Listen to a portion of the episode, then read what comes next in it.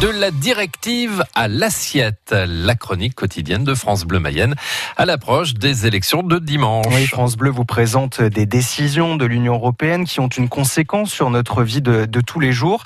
L'Europe, par exemple, protège un certain nombre d'espèces animales et végétales, Audrey Tison. Il était une fois un escargot qui empêchait la construction d'un stade. C'est ce qui est arrivé au club de foot de Brest qui voulait installer son centre d'entraînement sur une zone occupée par l'escargot de Quimper.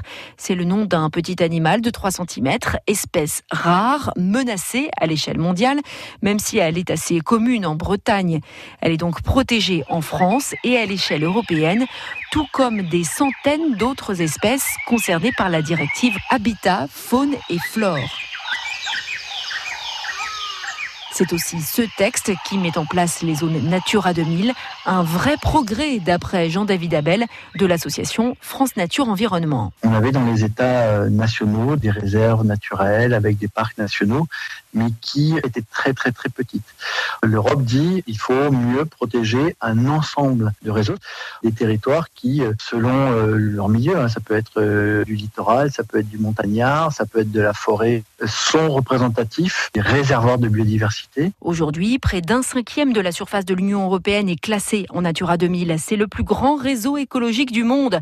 Mais la France est un peu à la traîne. Seulement 13% de notre territoire est classé. Et comme tous les jours, vous retrouvez la chronique d'Audrey Tison sur euh, notre page mmh. Facebook France Bleu Mayenne en vidéo. Absolument, je confirme.